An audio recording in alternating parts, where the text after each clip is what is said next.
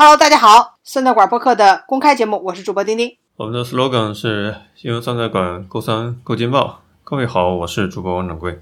这个十一黄金周假期也比较的坎坷。今天我还收到了一位听众朋友给我微信吐槽说，他本来想从上海坐飞机去云南的，结果发现航班取消了。我也看到另外一个消息说，是一个从乌鲁木齐开往上海的一个航班，它应该不是航班，应该是一个列车。又发现了一个阳性，所以可能各方面去加紧，或者是叫收紧这种旅游的跨省旅游的线路，调整航班，也许有其中的原因吧，不得而知。但是从航空公司的角度来讲的话，航司的日子很难过啊，他肯定是想抓住黄金周的热门的销售期，狠狠卖一波，对吧？不得而知为什么他的航班会被取消，所以就是间接反映出来现在。你这个七天假期，你说你出去也不是，不出去呢，心里又憋得慌，就是很尴尬。没错啊，最近这放假这几天赶上了三天三检啊，因为所在的地区正好有一个阳性的病例吧，啊，正好在这个地区出现过啊，所以我们临时每天晚上啊八点到九点啊都都要在大喇叭在喊核酸检测。虽然说想足不出户啊，结果呢，仅出户的几次都贡献给了核酸。我看到一个特别搞笑的。翻译的梗，《绝命毒师》里面有一个经典台词嘛，老白对着他的兄弟们说：“I'm not in danger, I'm the danger。”我有没有一个更好的翻译？我看到一个特别奇葩的版本是：“我不是密接，我 I'm not in danger，就是你在危险中嘛，我不是密接，I'm the danger，就是我是阳性，我才是应该值得你去恐惧的那个那个角色，特别的贴合。”国内的这种主题啊，今天呢要跟先大家聊一聊，就在我们录制节目的当天，有一个比较让人大跌眼镜的公共人物新闻的后续啊。我们上期有提到了刘强东的原配老婆，对吧？挺着大肚子出现在公共视野，感觉在她的老公出现负面新闻的这段时间里面，人家也没闲着，在造娃，为祖国做贡献嘛，提高祖国的。呃，新生儿的这个出生率，那本周就是今天。你你确定是为祖国 增加了吗？啊，这也是一个薛定谔的国籍呀。我太单纯了，是吗？对，人家都已经在美国了啊，是为世界、为宇宙，还为世界吧？为世界的人口添砖加瓦。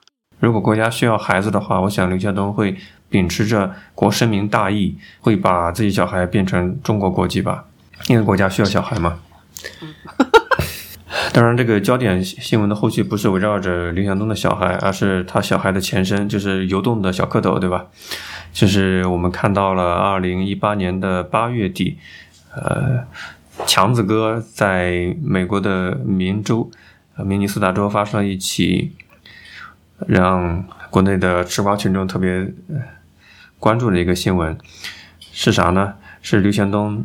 当时是以以商务的身份去美国，但是，呃，当时报的新闻的口吻是他酒后强奸，呃，明州的一个大二的二十岁出头的一个女学生，叫啊刘某瑶女士。这个事情真的我们吃了很久的瓜，甚至说你在国内坐出租车、网约车的时候，司机都会跟你聊一聊。呃，我这种事情我碰到过啊。有一次坐网约车，司机就开始跟我跟我瞎扯淡，对吧？当时是深夜，跟我说：“你说刘强东这么有钱，这个女的肯定是倒贴的，对吧？一口咬定是倒贴的。这可能是国内男性一部分男性群体对呃女性的固定的印象吧。呃，但是我觉得是不是真的人家是受害者的一个女性角色的形象呢？对不对？被误解了，结果这个事情反转又反转。啊，今天的下午。双方的律师提供了一个联合的声明，说刘强东先生和刘静瑶女士于2018年在美国的明尼苏达的一次偶然事件所造成的误会，占用了大量的社会资源，也给彼此的家庭造成了深重的困扰。今天，为了避免进一步的诉讼伤害，双方决定消除误会，达成和解，为这次事件画上句号。除以上声明，刘静瑶女士及其代表和律师不再发表任何评论，双方也不会出具其他的联合声明。看来是一次误会啊！我们吃瓜群众 投入了那么多的注意力资源，是吧？结果人家是一场和解的误会。今天你看了这个，你感觉你吃惊吗？哦哦，嗯，对，其实同时还有另外一则新闻，可能是大家更关注的啊，呃，就是刘强东向章泽天道歉。嗯，他说，呃，十月二号啊，从刘强东律师团队处获悉，刘强东就明州民事诉讼和解发表了声明，再次对这件事儿困扰的所有人，尤其是我的妻子表示歉意。在这里呢，我要特别感谢妻子的宽容、支持和陪伴，没有他。我无法坚持到今天啊，这是原文。然后呢，随后啊，这个张泽天在朋友圈发声称：“人生总有风雨，但时间永远向前。”啊，没有家且行且珍惜嘛？然后我看这个评论，第一条背后的原因令人暖心。我没太搞懂这个梗，这背后的原因是什么？这大家都心知肚明吧？背后的原因令人暖心，那肯定是钱嘛，对不对？然后底下马上就有评论说啊，只能说有钱真好啊。那第二个热评就是，他们要是离婚了，我就再也不相信钱了。活学活用，这是钞票的力量是巨大的，对吧？有时候大家会讲钱能够解决的问题呢，都不是问题，对吧？那刘强东他是个，这是。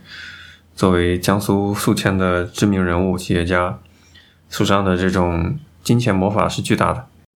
我不知道有多少小伙伴会因为看到名人的公众人物的秀恩爱，他们在媒体上所传播的爱情故事，然后说相信了爱情。这个听起来有点就很纯很纯，像张泽天一样的单纯的女孩子是吧？单纯的男孩子，还不如这个直接大家都心知肚明。为了钱，不跟钱有关的是吗？我看这评论里还有写的是，犹豫一秒不原谅，都是对钱的不尊重。还有人说，能忍别人所不能忍，才能得人所不能得呀。大家说这个评论比新闻本身还好看呢。哎，这确实是这样的。这些公众人物本身是比较尴尬的，就他们会陷入一种被动嘛。呃，常说的一句话说，人性是不能够去测试的。那我有另外一种感觉，就人性是不能够放在聚光灯下的。你不管你是真心还是假意，一旦放到聚光灯下被公众拿着放大镜去审视的话，你就会陷入很被动。你不管你们是真的相爱还是表面上的，对吧？心平气和，都会被大家质疑。那你做什么都是错的。就好像是如果你爹是一个县长，你写什么东西都会被大家质疑是。我的区长父亲这种感觉，如果你的爸爸是马云，那你做什么都会被认为你是在父亲的光环之下，这本身就是一种他们有被动的一面。至于说他们的爱情是不是真挚，我觉得公众没有任何的资格去评论人家爱情真挚不真挚，感情好不好。只是在一种吃瓜群众的心里面，大家或者是全世界的人都在看张泽天的笑话嘛，看你作为一个大家都知道你老公出轨了。或者说性侵别人了，或者疑似性侵别人了，或者在外面可能这种事情做过很多次了，你该怎么办，对吧？你不就是想看他笑话吗？你说，如果作为一个女性，你是张子欣的角色，对你来讲的话，你的一个最佳策略应该是什么？这还有什么最佳策略？当然，现在就是基本上所有的人都会觉得张泽天做出了正确的选择，这还用说吗？当年张泽天嫁给这个刘强东，大家觉得配吗？如果光从无论是从外貌还是从什么，对吧？这个品性或怎么样，这只有钱是配的呀。所以，那你到今天这一步，那你别忘了你是为了什么。所以你就直接归因为他一开始就是只是看在钱的份上了。你想，当时刘强东预支了自己十年还是多少年、几十年的工资，在结婚前啊，预支了这么多年、十年以上的工资，然后在结婚后。至少十年内，他每个年只拿一元的工资年薪，其他全部在他婚前都预支完了。那这又是为了啥呢？所以你说这个，其实大家都心里都很懂的嘛。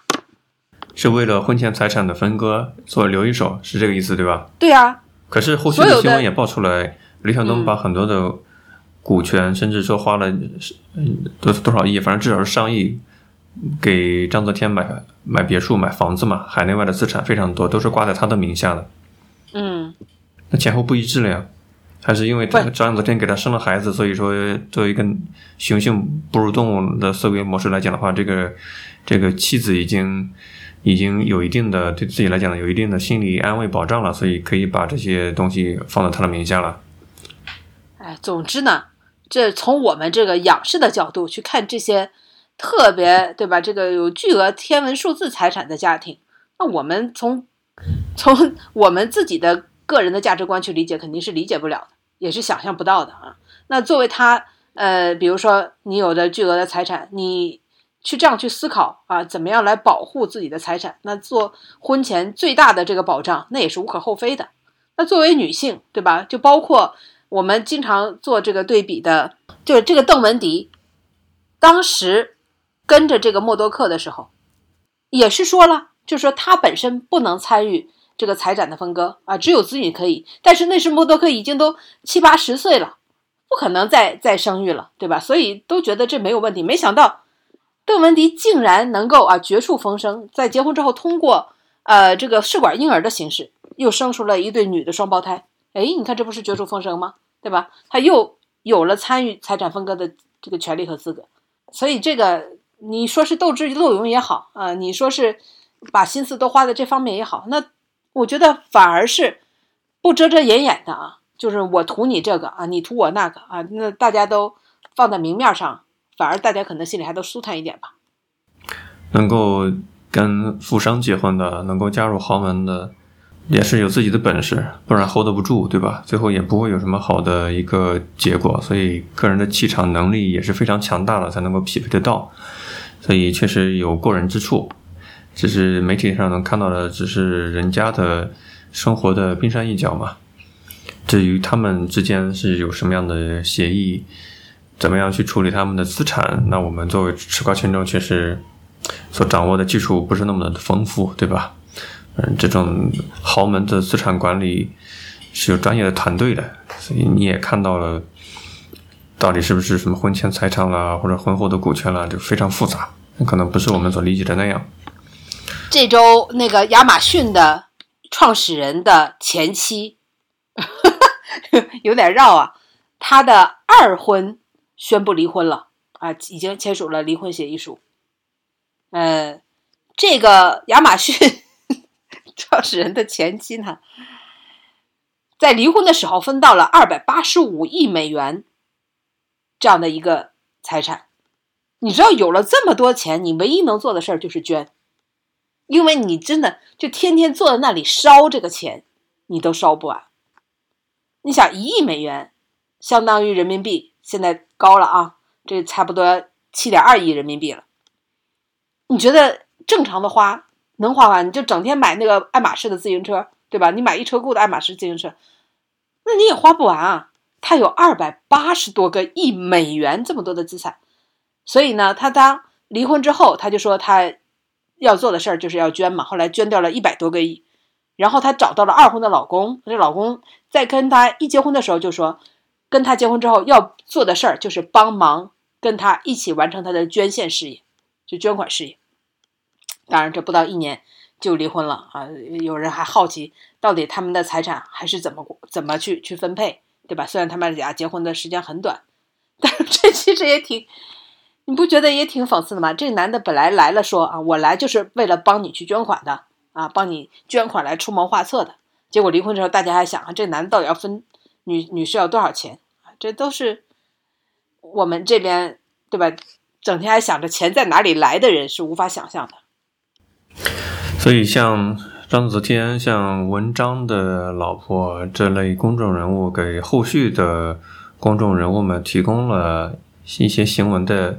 样本让他们有一个参考库，对不对？并不是会慌里慌张，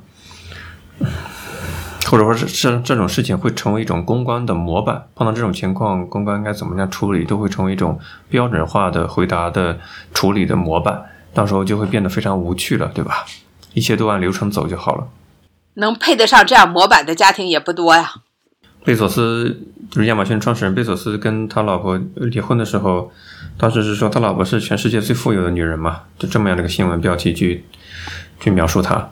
但是我觉得作为我们这种小老百姓，能够感到一丝安慰的是，幸福跟钱的关系，它是一开始是成这个正相关，然后上到一个爬一个坡之后，你拥有再多的钱，不能够显著增高你的幸福指数了。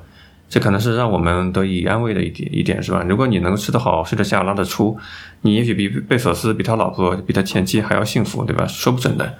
你看那国内那边那么多高官，每天睡的感觉也不是很踏实啊，天天惦记着中纪委什么时候来查我，对不对？你看到很多新闻里面，一听说中纪委要来了，很多官员直接破窗跳下来自杀，为其他人解决了可能的麻烦，是吧？多么的英勇！所以我们可以合理的推断，他们的睡眠质量、每天的精神压力水平，可能还没有，呃，我们这些上班族、打工族、打工仔们来的幸福，对不对？这可能是我个人理解的，我们自己的一些个人安慰吧。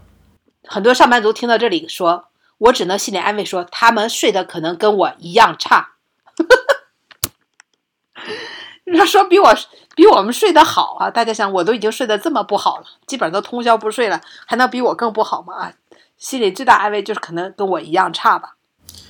其实最最公平的是啥？最公平的就是时间。嗯，不管是比尔盖茨还是刘强东，他们一天也不会撑出来二十五小时。他们但他们可以活一百多岁啊！我不清楚财富跟寿命到底有多大相关的关系啊，因为看了一些基于科学的表述。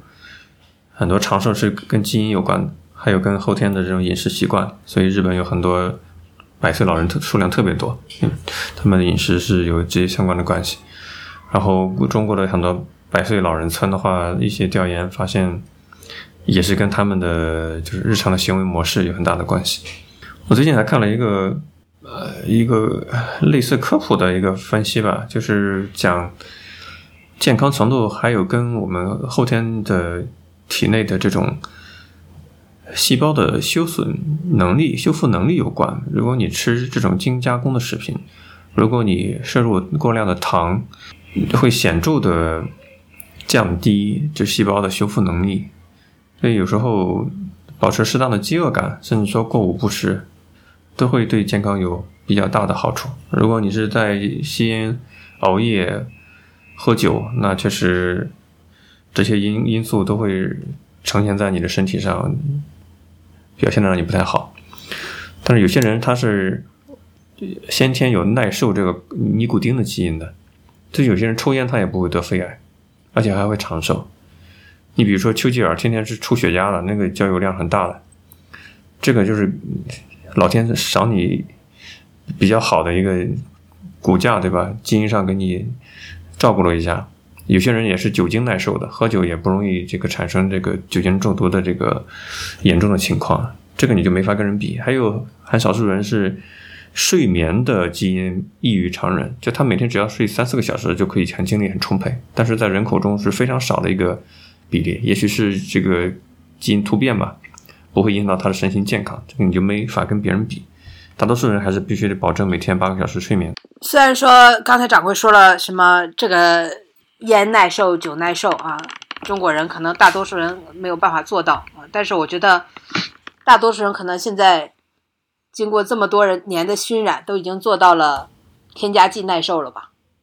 啊，特别对，添加剂耐受，我们体内因为 添加剂这个是一个每天都会涉及的东西，对吧？有些人他是比较。两极化的态度，认为在外面东西就尽量不要吃，还是自己在家做的最安心踏实。那本周有一个抖音的主播也比较火，因为他是以像正义化身这样的一个角色，就跟大家去科普、介绍他所熟悉的这个食品行业的各种添加剂是如何妖魔化，把那些平平无常的食物搞了添加剂之后，变成为了一道道的美食。快餐外卖卖给你，短期吸粉了七百多万的一个抖音的关注量，还是比较成功的啊。这个人呢，他叫辛吉飞啊，是东北老乡。那他本来呢是一个烤面筋儿啊，他都做了五年的烤面筋儿了啊。这个大家都众所周知的原因吧啊。结果他面筋儿做不下去了，然后呢，对吧？他怎么办呢？他也得求生啊，所以他就在网上先是开了。这个直播啊，开了这个抖音账号那他本来一开始呢是告诉大家，呃，面筋儿怎么烤啊，也没什么流量。后来呢，他就告诉大家这个就是烧烤酱怎么调，哎，一下子这个流量就上来了。那么因为这个烧烤酱，对吧？这个涉及到了怎么调这烧烤酱时，就涉及到了一些添加剂的调料，对吧？添加剂怎么这个味儿那个味儿的。哎，大家发现这个特别感兴趣之后，他一下就火了啊！他就说，呃，全靠科技与狠活儿，对吧？这个就是作为他的口号啊，然后就一夜爆红。那么一夜爆红，他呢就里边经常说到了一句话啊，就是海克斯科技啊，加点我的海克斯科技。那么又把海克斯科技这个给整红了。那海克斯科技又成了今这一周最热的一个梗。那这个海克斯科技啥意思呢？它的出处呢，本来是。就英雄联盟里的一个游戏用语，意思是结合了魔法与科技的融合技术啊。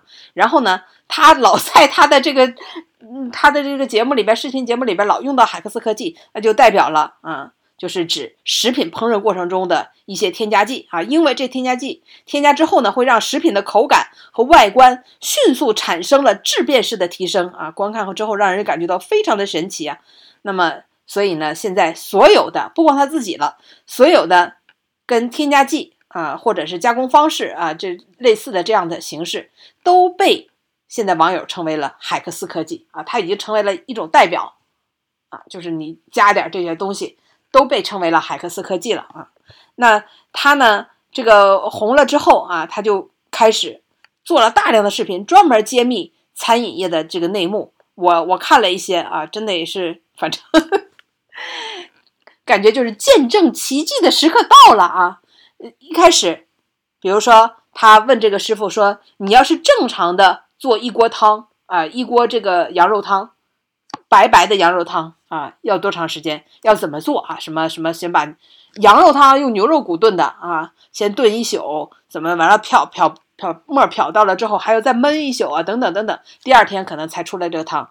结果他拿出了。”三花淡奶啊，然后拿开水一冲，成了，迅速啊，几秒钟啊，这汤就出来了，类似于这样的吧。那他呢，在里边做了很多，比如说合成牛肉啊，怎么把牛肉末、牛肉碎啊，这些什么边角料的杂碎啊，和了和了啊，放点添加剂，哎，放点什么什么卡拉椒之类的啊，一粘合、一粘合，又能烤又能炖都不碎啊，这个就变成了一整块的牛排了。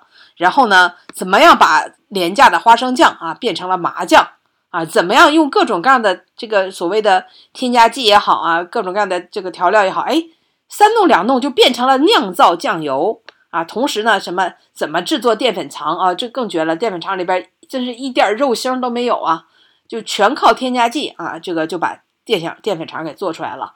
然后呢，对吧？还有说怎么把这种看上去毫无味道的这种。呃，泡发的鱿鱼做成了鲜鱿鱼啊，就是这个烤鱿鱼啊，里边用到了很多的这个添加剂的名字，我都闻所未闻啊。加一把这个，加一把那个，什么满街飘香油啊，一滴下去，它里边的哎嘚儿下这味儿就上来了啊，哎就是这个味儿，哎太冲了。但里边它捧火了，捧火了很多的这个专有的它自己的一些特色的用语吧，比如说啊，加一滴就行，加两滴头发就没了啊，然后呢。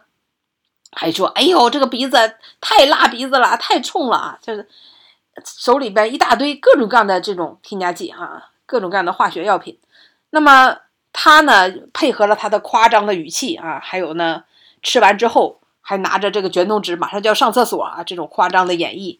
总之啊，一下子让他全网爆红啊。那刚才掌柜也说了，他就是几天之间就到了七百万。其实呢。”后来啊，他被这个抖音啊警告了之后啊，他注销账号的时候，他已经达到了九百万的粉丝，这是短短的不到一个月的时间吧啊，就能达到这样的一个效果。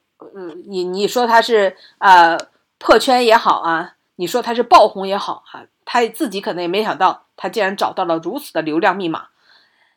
不仅他火了，而且还带火了一大批专门大家去解读各种各样添加剂。啊，把各种各样的这个食物找来，呃，这个这个产品找来分析里边添加剂啊，这样的博主啊，那么有人做怎么样，一点虾都不放啊，就做成了这个软炸虾仁儿啊，用面和这个虾味儿料就行了啊，就等等吧。还有各种各样的，怎么把鸭肉做成鸡排，成本都能降得特别的低啊？怎么样，只用一点点牛肉精就能做出特别香的这个牛肉包子啊？等等等等啊！你你一看，有人说我的天哪，那我这长这么大这么多年都吃了点什么啊？有人说。天哪，我这个可能吃猪吃的添加剂都没有我多，嗯，还有人说看了他的一段视频，比唠叨了我我二十年的老妈还管用啊，让我戒掉了路边摊小吃，原来都是这么做出来，这叫价美物廉啊，不，这个物美价廉，物美价廉的小吃如此的便宜，你还在想它是怎么做出来的啊？原来如此，什么原材料没有，只要有那么一滴两滴的这个啊合成剂啊这种添加剂，立刻。就化腐朽为神奇了，不知道掌柜你有没有看一两段啊？他这个呃，辛吉飞被称为了绝命毒师啊，辛吉飞他的视频。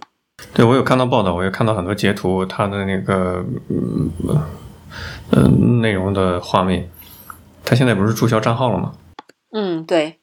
哎，你看完什么感受啊？你觉得意外吗？意外是意外在哪里？是他退出账号、注销账号，还是说他获得粉丝量，还是说他揭露的添加剂这个事情本身？添加是是呃，添加剂这个本身，吃添加剂不是我们中国人应该有的常识吗？嗯，这个意外，所以我就很好奇，意外在哪里？所以大家都认为，或者说我们自己都认为，也都很多人都知道，其实我们的食物当中很多都是添加剂，对吧？那所以它为什么还会爆红呢？我觉得啊。我分析啊，为什么它会爆红？这个原因在哪里？原因在于以前我们都知道，我们吃了很多的添加剂，然后很多人可能觉得这个就是我们吃了不合格的东西才有添加剂。比如说我们吃了很多的路边摊啊，或者说对吧？这个这个就吃了什么外卖了，里边可能有很多的添加剂。但是这个视频里告诉我们，它这些添加剂都是合法的。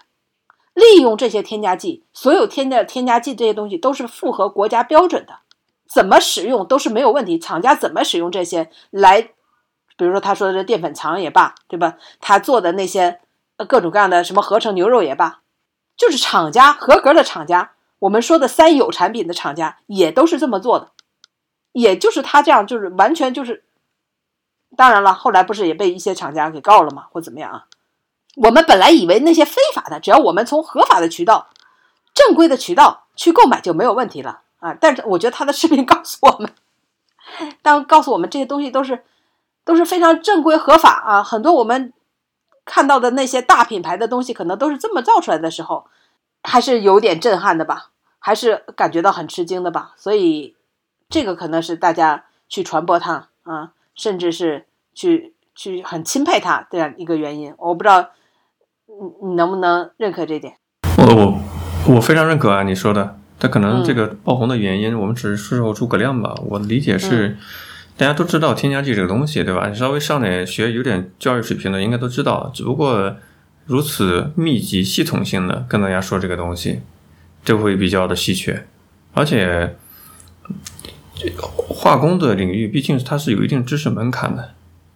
这种信息的不对称的话，如果你用一种怎么讲呢？片面的事实，你也不是有意的去讲片面的事实，只是你比如节目的时长，或者说你的知识储备，你没法系统的讲的话，不像是一种专题的科普文章这种系统讲的话，你会让你的看小片子的人，对吧？会会有一种恐慌感，因为食品健康问题，老百姓最关注的，对不对？每天都吃到嘴里的东西，肯定是很很很紧张的。所以你看到新闻报道里面讲。抖音的客服给他打电话说：“你要调整一下你的用词，你的这种倾向性，对吧？因为可能会就是片面嘛，就这个点，并没有说你说错了，而是说是是局部的事实嘛。他就愤而注销了自己的这个几百万的大账号，还是挺快意恩仇的，和比较的帅气，对吧？这个举动还是比较帅气的。他说我并没有想带货，大家可以看到很多的。”想带货的人就是像他这样的一种策略。你比如说，我们吐槽过那个现在已经去美国过悠闲的这个上流社会中产阶级日子的这个翟山鹰，他的套路是什么？策略是什么？就是跟你讲，我是金融业的人士，我跟你讲金融界有多么黑暗，坑老百姓的钱，对吧？各种内幕要来的事情，通过这种方式接内内幕嘛，来博取他的受众的信任度。说这个策略是非常常见的。你再比如说，在知乎上很多点赞量、阅读量比较高的帖子。它就是夹杂夹杂着这个私货，百分之九十前面都给你讲干货，让你觉得他是一个正义的化身师，而且学了很多知识，然后百分之十加点私货，这种策略是很常见的。所以我不会觉得像这位勇士他他他多么的有有有新鲜感，对只不过他确实有点快意恩仇，把自己号注销了，可能有其他损失，对不对？但是他也留了一手，他说我在其他平台有账号，我就在想是不是，比如说抖音跟快手，它显然是死对头嘛。他说他在其他平台有账号，难道意思是说被其他平台给挖去了，签了一个独家竞业协议，只准在我的，比如说在快手上独播，有这种可能性嘛，对吧？我只是一种基于逻辑的推测啊。是这样的啊，就是现在我们也不太清楚他现在转战到了哪个平台但是确实他把最大的这个抖音的平台的账号注销了。那有人说是资本的力量啊，导致他没有办法在抖音做下去啊，这个也不只是猜测了啊。那比如说这个海天酱油啊，就近期就是也发表了一个声明，说对近期食品添加剂的争议进行回应，说所有产品都严格按照食品安全法生产，并随时接受国家及各级食品安全主管部门的常态化监督和检查，所有食品中食品添加剂。使用及标识均符合国家相关标准的法规要求。此番回应打消大家对他的质疑了吗？啊，没有打消啊，没有，并没有打消网网友对于海天酱油出口产品和内内销产品双标的质疑啊。因为呢，大家也看到了，呃，海天酱油的食品的配料表里边啊，美国超市买的中国酱油啊，发现呃，配料表跟在中国。本土买的这个就配料表就不一样啊，在中国的海天酱油，我们可以看到它的配料表，除了天然原料之外，主要的添加剂是谷氨酸钠五杠橙味核苷酸二钠五杠肌苷酸二钠苯甲酸钠三氯蔗糖等等啊。说这个呢，五种添加剂当中有三种为增味剂。苯甲酸钠啊是常用的食品防腐剂啊等等，还有这个啊三氯蔗糖是甜味剂，但是在国外的呃这个配料表当中啊，那就发现就没有这么多的这个添加剂。它的配料表啊，除了天然原料之外，所谓的添加剂只有谷氨酸钠和酵母抽提物啊，其他就没有了。所以呢，就产生了这个双标的怀疑。但他说符合国家标准，那我相信呢，那它肯定是符合国家标准的。那包括。呃，我们刚才说绝命毒师辛吉飞，他在这个视频当中用到的所有的添加剂，也都是符合国家标准的呀，也都是可以正常生产啊，这个大家可以随意去购买的，没有违反国标啊，标准就是如此，那你又怎么去指责他呢？但是大家就此就放心了吗？啊，那显然也没有嘛。这个事情是很恶心的，海天酱油也是国内的大牌，对吧？家家厨房里面可能或多或少都用过，这个海外的网友晒出来。就同样的这个所谓的民族品牌，你在给洋人提供的这个海外市场的，你的这个配料表写的清清楚楚，原材料是很纯正的、纯天然的水、大豆、小麦、食盐，但是你得国内的，你给国民使用的，好家伙，一堆添加剂，这配料表完全不一样。刚刚丁丁用了非常专业的这个化工人士的语气介绍了它这个添加剂的这个成分啊，哦。你说它是不是属于合规？呃，因为海天现在回应就死咬着我们是符合国家标准的，他应该说我们符合中国大陆的国家标准，对不对？那确实啊，合法的嘛。所以其实法律叫什么？法律就是你能够遵守的最低标准，对吧？那其实就是按最低标准生产的呗，就这个意思嘛。那海天味业的这个官微发布的这个声明，确实没有平息大家对这个双标的这个质疑。我再跟你讲一下，这种新闻太多太多了。云南白药大家知道这个也是民族品牌嘛？它的保护伞更有意思。你海天酱油说我是符合国家的这个中国大陆这个食品安全法，所以你你没法搞我，对不对？我添加剂再多，我是符合这个现行的国家法律标准的。我我出口美国，我是纯天然的原料，我没有加添加剂。你虽然心里不爽，但是我法律上你找不了我茬，对不对？但是云南白药人家的保护伞更牛逼，云南白药说我是国家保密配方，我的配方是什么不不能公开的。这个事情是在二零零呃一八年的时候出现的一个事情啊，就是有一个医生他去这个超市里面买这个牙膏，他发现云南白药的牙膏卖的特别贵，但是人家是科班出身对吧？二零一八年的时候，他发现这个云南白药牙膏里面有一个成分叫什么呢？叫氨甲环酸，这是一个医院里面专业的止血药，而且不是一般能够开出来的止血药，它是一个处方药，所以你可能作为一个呃，不太了解成分的普通的消费者，你花了大几十块钱买一个云南白药的牙膏，你以为这是哇民族品牌，有中药的成分，中药止血对吧？牙龈出血确实有效果。其实呢，它的止血的这个有效的成分是西药氨甲环酸。这个事情为什么又被大家就是开始放大去聊？就是因为大家发现云南白药的牙膏国内生产的这个配方标准跟国外的又是不一样的。因为在国外，就是他们在美国发现网友发现啊，就美国的网友就跟长期的群众一样，特别容易找事儿，对吧？就发现美国的 FDA 就是人家的，就是啊，FDA 是什么药监局还是什么？就是严格的去来评估在美国市场上上市的这个医药的能能否上市，是否经过了大规模临床试验，非常严格的，人家是规定的。就是如果你这个云南白药里面有这个氨甲环酸，这是属于处方药了，这是属于可能上不了这个台面的。所以他们在美国销售的牙膏的版本不含这个，而且他们在国内说我这是国家保密配方，我不能够公开我的成分。但是在美国这招不管使，在美国人家写的清清楚楚了，它的配方是什么，就就是配方表上这个产品包装上都写的清清楚楚。你说你能够把它去去进行一个？道德谴责呢，还是属于商业上属于维权呢，对吧？走法律途径呢，走不了，对吧？人家就是这么的中外标准双标，就你也没辙，你就是在国内就享受这样的待遇。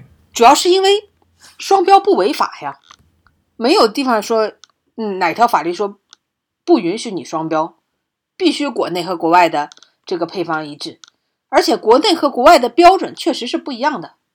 那其实啊，就说到这个呃。很多人就说这个国标主要是国标如此，所以我们可能吃到这个食品当中才有这么多的添加剂。那我看有人说，因为心肌肥这件事儿嘛，说就无非现在就两种解决方案了，一种就是你添加了违法的添加剂，那这就是一个小概率的事件，比如说三聚氰胺，对吧？这个当年放在这个牛奶里的，那也是震惊四海了，对不对？那自有食药监来收拾。那你这个。三聚氰胺就本来就不应该出现在这个食品当中，你出现在食品当中了，对吧？为了提高它的蛋白含量，那这就食药监来收拾它。那如果这是合法的，有人说在六亿人都月入一千块钱的收入的这个，对吧？我国你要想做到欧美标准的话，那你得加钱，得加钱。就我们活该，我们的收入水平低，所以 对，那你的收入低，我们就活该能够承受吗？对不对？所谓没有。林黛玉的命，你还得了林黛玉的病吗？这个呢，对吧？这这就说到了一个本质上的一个问题，就是说为什么呃辛吉飞这个视频就特别的火，然后却对吧？这个比如说连抖音都认为它不合适了啊，然后呢多方的批评也都来了，说他呢就是说指责他贩卖了焦虑，就本来大家都吃的好好的，你想你用。很便宜的价格，却吃到了你心中很想象、很向往的味道，对吧？是什么带来的这个味道？是食材的本身吗？不，添加剂。添加剂它又廉价，同时呢，对一定的剂量对你的身体也没啥害处，同让你享受了美味的同时，还只收了你一点点的钱，你还想怎样呢？你还想用纯天然的食材才能产生这样的味道？来来达到你的口感上的满意，然后你还想只花这么一点点钱吗？科技的发展不就是为了用最低廉的钱，然后对吧，让你产生最大的满足感吗？结果最重要，过程重要吗？是不是挺掷地有声的啊？那你偏偏把这件事儿给捅破了，把这张窗户纸给撕开了，告诉你，原来那么好的口感，并不来自于食材。并不是你吃到了什么对吧？最新鲜的食材，只用最简单的烹饪方法啊。其实烹饪方法是挺简单的，跟食材都没啥关系，就是化化工用化工产品。那这不就是给大家带来了焦虑了吗？本来你六块钱的盒饭吃的挺香的，现在你吃不下去了，那你这不就产生焦虑了？大家心态都不好了吗？所以这是第一大罪啊，就贩卖了焦虑。呃，第二大罪呢，就是认为他倡导了低价有罪论。呃，这个词儿也算是个新词儿，“低价有罪论”啊，就是说，有人认为只要这东西是低价，那它可能就是有罪的啊，就是倡导了这样的一个对低价食品的不信任啊。其实你想想啊，那么它如果卖的很便宜的话，我们就会怀疑它这个食材是不是有问题。那实际上它就是这样的，但是因为我们经常把这个东西都做的很便宜，对吧？然后呢，又说。啊，这个反正就是又又给他什么？大家知道什么燕窝吧？我们之前看到那个辛巴还是谁直播带货里边那个燕窝都超便宜的，等等。最后实际上呢，它里边有燕窝吗？它完全是用添加剂做出来的啊，用什么卡拉胶、卡明胶之类的啊，就是给它粘出来的这种。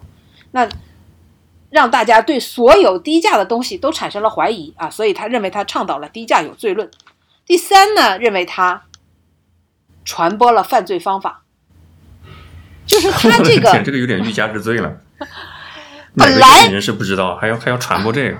本来还有人老老实实的熬骨头汤，一看原来用什么三花淡奶，竟然就可以直接就，对吧？加点开水，这汤就出来了。那这个成本又低，时间成本又低，人工成本又低，原材料成本又低，那我干嘛不这么做呢？对吧？然后这个里边啊，这位。呃，绝命毒师还在里边各种测试啊，做出来的味道跟那个味道一对比，哎呀，这个我这个味道更好啊，怎么等？哎，这不是大家想想，哎呀，还是我在村里对吧？这 还是城市套路深，我得回农村，那我也这么来吧，就认为他传播了犯罪方法。第四大罪罪名呢，是认为他片面的误导了大众啊，说有可能会伤害到了那些良心商家。哎，这四大罪名认为。绝命毒师，它的海克斯科技是不易于传播啊，应该进行全网封杀的。所以你看，我们最近这期节目讨论它，后面可能也都没有了。那你比如说这个所谓的三花淡奶，随意可以买到啊，它就是雀巢旗下三花推的一个食品的成品。完全你就可以在网上买到的，那你说这是不是传播了 犯罪方法，或者怎么样？这个低成本的方法，既然效果做出来都一样，成本更低。那你说这应不应该把这个地方把它的所有的这些视频去传播啊？告知大家这个东西是怎么回事呢？是更多的人不去吃了呢，还是更多的人、更多的商家去这样做了呢？这真的是薛定谔的选择了。不过确实，媒体的力量是很恐怖的，因为媒体传播一个事情可以毁了一个行业，毁了很多的品牌工厂。工人的升级都是过去都发生过的事情。你比如说，中国大陆有一段时期是，呃，谣言四起，说味精致癌，鸡精致癌。你现在去百度去搜味精，自动弹出来的联想词就是味精真的致癌吗？就很多很多，就直接导致你会发现，中国的家庭现在已经基本上，我我不能以以偏概全啊。就是我我的观察，我的了解感知，就是很少再去说使用鸡精跟味精啊，味精使用的比较少，鸡精可能还会偶尔用一用。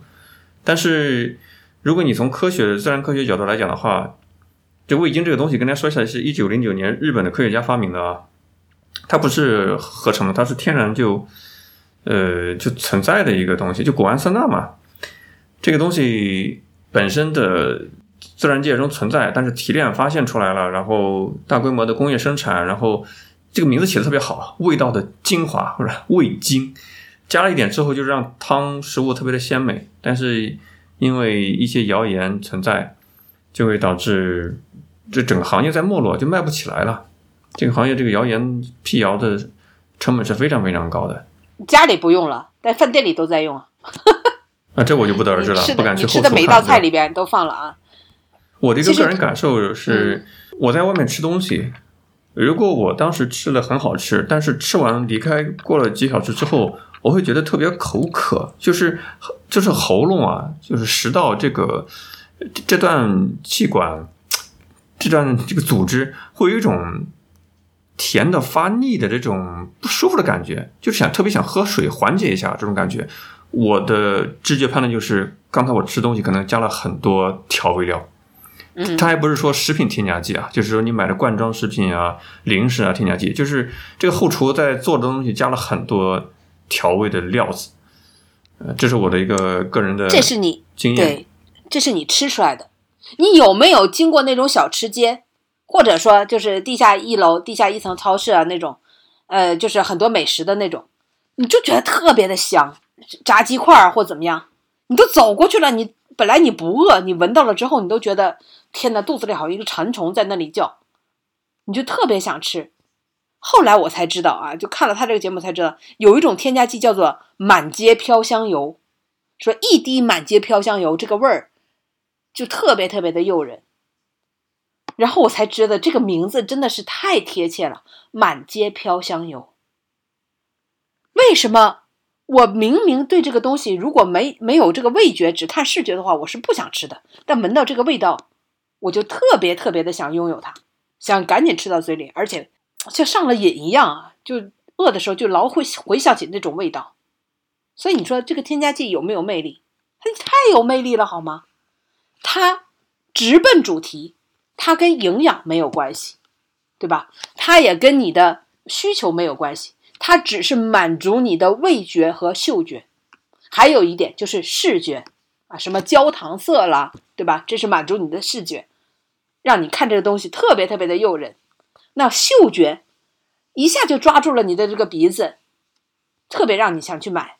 然后就是味觉，你想吃什么什么味道的，这这这它本身是什么原材料不要紧，加了这个味道，它就让它是羊肉，它就是羊肉；让它是牛肉，它就是牛肉。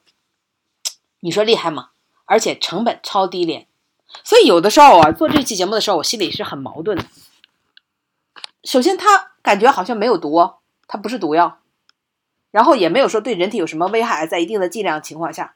同时呢，又保证价格非常低廉。那请问，你就算知道它是靠添加剂做出来的，然后你又想花很少的钱，你会去不选择吗？那比如说我们说的那个什么卫龙啊，这种就是辣条啊什么之类的，这些都是豆制品，但你吃出了肉的味道，为什么很多人都拒绝不了风靡全国的这样的小零食呢？那其实大家都心知肚明嘛，对不对？就是添加剂做出来的。呃你说话要谨慎哦。哦哦，人家准备上市了，而且人家咱们请请了央视去采访，人家是用严格的标准生产出来的。添加剂是合法的。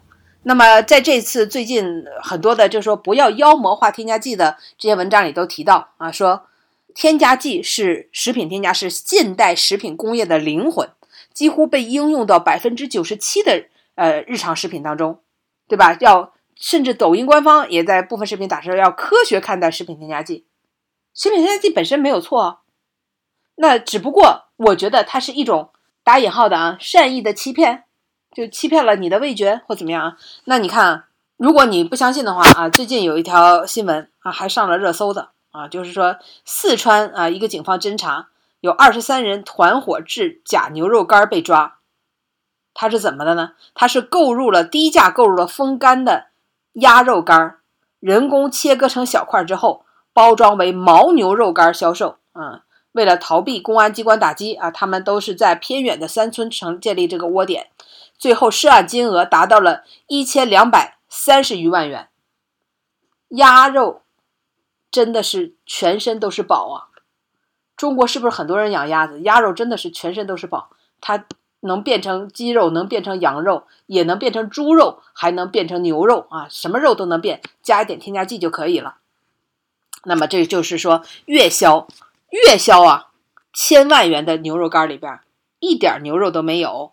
那么还有一个二零一六年的这样的一个新闻，我也找到了啊，就是当时有个特别知名的连锁的烤肉店，那么这个烤肉店里边的牛肉特别的便宜啊，它就是全国有两百多家分店，竟然自助烧烤烤肉啊，四十九元就可以随便吃，怎么会做到这么便宜呢？四十九元的烤肉自助，这是什么概念啊？然后呢，这个店员就说，这家我们这牛肉啊，全都是用鸭胸肉做的，而且这个店员直接就说可以骗得过全世界，根本没有人能吃出来。他是，然后这个记者就去暗访，就看他是怎么做的，结果发现他是把这个鸭肉，甚至是已经变质的鸭肉啊，解冻了之后，就先是把它绞绞肉机绞碎啊，打碎之后，加入了一种特制的红色的酱料，在这个鸭大胸肉当中搅拌，搅拌了之后。鸭肉就变成了牛肉了，所以你可以吃到四十九块钱的这个烧烤自助。那么另外呢，我还看到了山东的有一家电视台的报道，呃，就是有一个啊，这还挺有名的，叫正新鸡排吧，啊，这这当电视里就这么报的啊。这全国有很多的这个连锁店卖的这个猪肉串，然后啊，这个有消费者表示吃起来。打开一看，那个纤维根本就不是猪肉的，虽然味道是猪肉的，但吃起来不是猪肉的。结果后来呢，记者也只好拿去化验鸭肉。然后呢，还有啊，这个另外一个呃新闻报道说，把鸭胸肉啊拍扁了之后啊，就做成了加了一点添加剂，就变成了鸡肉的味道啊。然后呢，可以把它砸成脸那么大的鸡排。我们知道。经常有脸那么大的鸡排，炸鸡排啊，都是当广告的。你看我这鸡排做多大？鸭鸡胸没有那么大，其实是用鸭胸做的。我不知道是不是鸭胸的成本比鸡胸还要便宜呢？对吧？就可以用鸭胸做成脸那么大的鸡排。那么还有啊，另外一个新闻报道说，鸭肉经过羊尿泡了之后，纯天然的添加剂了啊，就具备了羊肉的风味儿之后。很多的羊肉串啊，其实都是这么泡制出来的，原材料也是鸭肉啊。当然，这个其实放了肉了，还是挺不错的啊，有比那些连一点肉都没有的还要强。就各种各样的鸭肉，经过了各种各样的添加剂之后啊，就是能够 变成我们所有需要做出来的肉啊，味道都有了，价格还便宜啊。这是添加剂的魅力呢，还是说人们实在是太精明了啊，欺骗了这么多人的味觉？然后这个记者，比如说刚才说那个把鸭肉做成牛肉烤牛肉的这个店，他记者卧底了那么长时间，那么多人，店店里边人满为患啊，这个热闹非凡的这些顾客啊，吃了用鸭肉只是掺了添加剂的这个所谓的牛肉之后，没有一个人能吃出来，也没有一个人提出质疑啊，这就是真的是非常的有添加剂的魅力了。所以你就就觉得甚至就觉得啊，这个。我想到了一个唯心还是唯物的那个理论啊，说这个苹果你看到的是红色的，吃到嘴里是甜的，闻到的味道是香的，但是这只是这些你的感官传达给你的信息而已。但真实它它它是这样的吗？哎，也许并不是啊，只不过您的感官传递给你了。那这些东西本质原料不是经过了添加剂，欺骗了你的这些感官的感受啊，给你带来了如此真实的感受啊，那你说？它到底是错的呢，还是，哎，这个科技科技的伟大，科技的进步，呃，让一切都可以以假乱真啊，给你带来了真实的感受呢？啊，这这这，不不敢细细想。我也倾向于不要去妖魔化所谓的添加剂，因为它确实是符合法律规定的法律标准，而且添加剂你在体内是可以代谢掉的，只不过，非天然的东西会在我们的常识里面总感觉不太好。啊，这是老百姓的常识智慧，所以去渲染这种恐慌感的话也可以理解。而且我们还有另外一个智慧，就是一分钱一分货嘛，对吧？你想要纯天然的，你确实要增加自己的付出的成本、购买的成本，就是符合经济规律啊。对，那个低价有罪论，其实我觉得没毛病啊。比如说那个特别比脸还大的那个鸡排什么的，卖六块钱那个，我看节目里也在说，你觉得它还有店面？它还有油，还有人工什么的，它可能做这么便宜吗？还有那烤肉都是牛肉，四十九块钱，你觉得可能做这么便宜吗？那个烤肠一块钱一根儿，你觉得里面可能会有肉吗？所以这个，你既然享受了这么低价啊，算最可恨的是那种还卖高价的，就他把这个东西做的全是假的，同时还卖跟那个真的东西一样价格的，这个是不能接受。但你说那个牛排，大家去网上看，一百块钱。十块牛排，还送刀叉，还送酱料，还送黄油，还给你什么冷冻冷链送到家？你觉得那里边能是真的原切牛排吗？啊，上面全部都写的原切牛排啊，你觉得可能吗？一块儿如果把其他成本都去掉的话，才五块钱，牛肉什么时候卖这么便宜了？然后你会觉得，哎呦天哪，它竟然是用什么卡拉胶粘出来的这个合成牛排，那不心知肚明吗？否则的话，这这牛它是怎么吹气儿吹出来的吗？所以这个，如果你敢是去接受这个低价，那你可能就要接受啊，它这里边可能含有了这个诸多的这添加剂，或者说啊，它不是那么真实的呃真材实料，这也是没有办法的。但是呢，这种合成牛排就能做到，你怎么煎也不老，怎么怎么对吧？翻来覆去的煎，它都特别的嫩啊，口感里边还有汁水啊，等等等等，完全能达到你对牛肉的一切的合理想象。哎，对吧？那这就是你知道，明知道它不是，但是呢，你也享受到了好的口感，那愿意接受的人就接受呗。只是有一点啊，就是要明明的告知，要明确的告知，我觉得这是最基本的，就是这个东西它不是真实的，它里边是什么样的原材料，是含有什么样的添加剂，应该明确的告知。当然了，有的时候我们看这个配料表，真是吓死人呐！就是一页纸啊，都都 A 4纸可能都写不下它那些配料，各种各样的添加剂，可能我们知道了也无可奈何吧。比如说，有人把中国的这个呃学校里边的添加呃这个学生奶呃它的当然也是调制奶嘛，它的这个背后的这个呃配料表拿出来一看，哇，也是 挺挺多的，是不是？什么？除了生牛乳之外，还有饮用水、白砂糖、可可粉、味精纤维素啊、羧甲基纤维素钠、单双甘油脂肪脂酸酯、三聚磷酸钠、卡拉胶、食用香精、食品用香精等等啊，这些所有的调料都在一份学生奶啊它的配料表里。那你知道了，其实也都是无可奈何的，你能不去接受吗？可能。配料表里只有生牛乳和饮用水之类的这些最简单的配方的啊，它反而这价格就是你接受不了的。但是刚才掌柜也说到啊，对身体也没有什么害处，我们都是能代谢掉的，这我也是相信的啊。中国人这么长时间，我们都可能都已经有了它的对吧？这个身体都已经非常的能够接受了。但是有一点，所有的运动员，特别是国家队的运动员，是不允许在外吃饭的。而且他们就算是回家吃饭，所吃的食材也要是从队里边带回家的。我不知道掌柜有没有听说过啊？比如他们会回家，肉啊什么的都要从队里带回去啊，在家里只能用从队里带出去的食材，不能在外购买。那么他们吃的食材全部都是他们有指定的生产的、养殖的，或者他们自己自里边队里边对吧去生产养殖的这些原材料，不允许他们在外面吃东西。啊，那又是为什么呢？啊，如果对身体一点都害都没有，又可以代谢掉的话，啊，这不禁让人感觉到有点奇怪了。你这有点渲染阴谋论了呀，因为它很多是涉及到，哎，怎么讲呢？奥委会啊，比赛人要有相关的兴奋剂啊，有一大类的药的目录，有些代谢物的话，虽然他可能没有吃兴奋剂，其他的一些什么固醇类的东西，但是。你在外面的一些食物来源会有会给我们的运动员造成不必要的麻烦嘛？这个没有什么阴谋论啊，这这很简单呀。只是我也相信啊，就是只是兴奋剂的原因啊，而不是因为呃有些肉或者说有些菜它里面可能有一些其他的成分。当然这个这个是非常大家也是非常明白的嘛。说来说去就是像一个打一个比喻，就是如果你去参加一个九十九块钱的旅游团。他们会给你提供什么样的服务？你们心里没点逼数吗？就是一样的道理，还是价值决定的。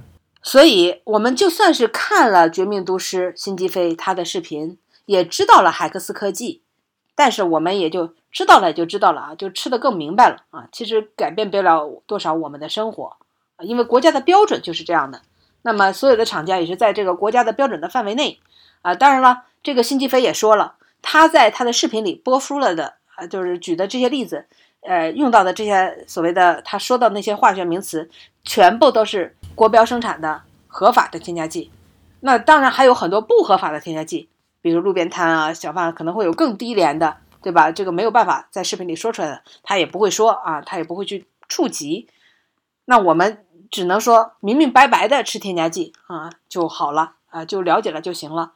那些根本你都不了解不清楚啊，比如说。把各种各样的什么鸭肉通过添加剂的形式变成其他的肉，那你知道它这是鸭肉，那它可能用的不是鸭肉，可能是已经变质的肉，那你可能也吃不出来，因为加了添加剂之后，他妈都不认识他啊，味道已经全变了。这种情况下，呃，所以这种可能是我们最担心，也尽量去避免的。明码标价的这种，那只能是天知地知，大家都知啊，但是我们确实是避免不了了。聊了这么长时间添加剂，其实我倒想到另外一个跟十一黄金周相关的一个话题，是最早也是国内的头部媒体报道的，就说为什么国内旅游这个体验都是极度的类似的，你不管是去这个观前街，还是去什么宽窄巷子，还是去什么大理古城，你能够吃到就是长沙臭豆腐、烤肠、什么烤鱿鱼，全国统一标配的。旅游城市的小吃，没有什么这个差异化的特色。那在这个里面，你会感觉到你吃的当时很过瘾，因为小吃就是吃的很过瘾。而且这个吃的很过瘾呢，你也能够用常识推理出来，它加了很多东西的。所以这些东西吃完之后，当时就是很咸、很辣、很爽，事后口渴，对吧？嗯，所以我我觉得啊，就是味道特别重的，其实也是应该。啊，给自己脑子里边提一个醒的，因为味道越重，你越其实吃不出来食材是不是新鲜，食材是什么东西，你可能都已经感受不到了啊。你的味道，你的口感已经被这些味道给占据了。那我其实也不太喜欢吃特别辣，然后特别麻的东西，那其实就对自自己的嘴口腔做了一个麻醉，完全已经没有办法判断食材。这就属于什么呢？打一个不恰当的比喻啊。就是你在外面体会了很多风尘，你就突然忘记了居家的好，对吧？忘记了原配的好，因为原配太平淡了，没有很多的添加剂，没有很多的让你调动你各种感官欲望的东西，所以你就觉得太平淡了，食之无味嘛。嗯，其实我心里边还最担心的是什么？最担心就在于，既然添加剂已经这么好用，你如何去避免？那些饭店，对吧？那些外卖的那些商商家，不用这种方法去降低自己的成本呢？你能做到吗？做做没有办法去相信。就哪怕他卖的很贵，咱们就说，我觉得我这个钱对得起这个食材了。但是你想到他可能有特别有效降低成本的方法，他会不用吗？真是彼此互相都不能再信任。只有在自己家做的东西，你相信我说的这个骨头汤，就真的是骨头熬出来的啊，不是勾兑出来的。当年有一个著名拉面掌柜，还记得有这个新闻吧？他一直就是唱这个广告语，就是什么什么熬出来的大骨汤啊什么的。结果呃事后人家在后厨发现，他所谓的什么大骨熬出大骨汤，就是拿一个料包啊，直接往那个锅里一放啊，这个汤就白了什么的。就压根不存在什么什么熬骨汤这个过程啊，那卖的不便宜啊。它不是说我们就说低价，那完了，那肯定不可能存在好的食材。但如果不便宜的情况下，它也有用靠这种方式是降低成本的话，那我们真的是无从判断。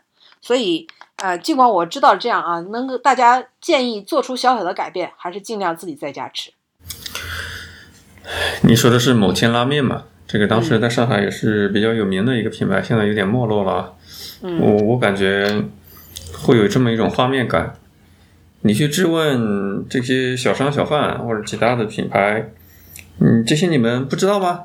你们能不能少用一点？人家会给你回复一句话：“我有我的难处，对吧？”你去跟是那些买家，这些呃辛苦的打工族，对吧？去点个外卖。十十几块钱吃个饱，还配免这个配送费，你你怎么能吃这些东西呢？吃着很爽很香，但是你不知道它怎么做出来的吗？很多都是预制菜，对吧？很多都是根本就不是炒出来做出来，就是预制菜加热就给你了。人家也会说我有我的难处，嗯，就是这么一个道理。而且我再再跟大家说一下，你你你会发现，你不管是在北京、上海吃这个烤鱼，还是在其他三四线城市吃烤鱼，你会真的觉得它是烤出来的鱼吗？不是啊，是炸出来给你的吗？你想吃烤鱼，只有自自己真的去烤啊！这慢条斯理的话，怎么可能符合商业的这种餐饮的经营的效率呢？给的给到你呢，对不对？不可能的呀！所以我们只能期待商家，当你用鸭胸肉去做牛肉的时候，希望你选上好的鸭胸肉，不要选那些已经变质了的，对吧？已经腐坏了的，能选好一点的鸭胸肉吗？啊，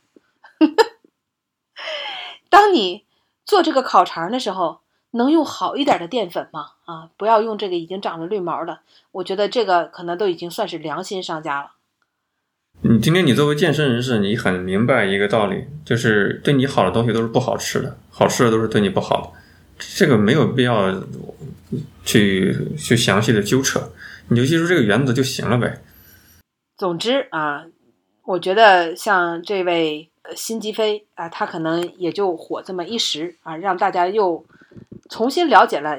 本来就已经知道的，很多人都已经知道、心知肚明的啊，所谓的食品添加剂的真相啊，只是让让大家了解到它离我们真的是不仅是非常的近，而且呢，每天可能陪伴比你父母陪伴你的时间还要长。知道了这些之后啊，我们就该怎么生活还是怎么生活，其实也不会改变太多啊，只是希望大家呃能够不光是追寻味觉的满意，自己在家吃点粗茶淡饭，可能对自己的。健康长寿可能才是最有益的。是的，经历了外面太多的风尘，才发现家里面平平淡淡才是真，对吧？一样的道理。如果你下次再去旅游城市，什么长沙臭豆腐、烤鱿鱼，什么韩国什么土豆片儿，真的，哎，不要再吃了。那还是那句话啊，首先这个特别特别的便宜啊，超出了你的大家的常识的理解，那这个东西可能真的就是以添加剂为主的。那么，呃，比便宜更省钱的方法就是不吃啊！但是，这个不不利于现在当今希望大家拉动消费整个这个大 形势的这个主流啊。那我们就宁可多花钱去买好一点的食材，自己在家做吧。OK，那我关于啊添加剂，关于小吃啊，关于中国菜，那么大家有什么样的想法？呃，有什么想跟我们讨论的，欢迎在我们的微信公众号“酸菜馆播客”啊当期的图文下面留言。好，拜拜，拜拜。更多节目，下载荔枝 FM 收听。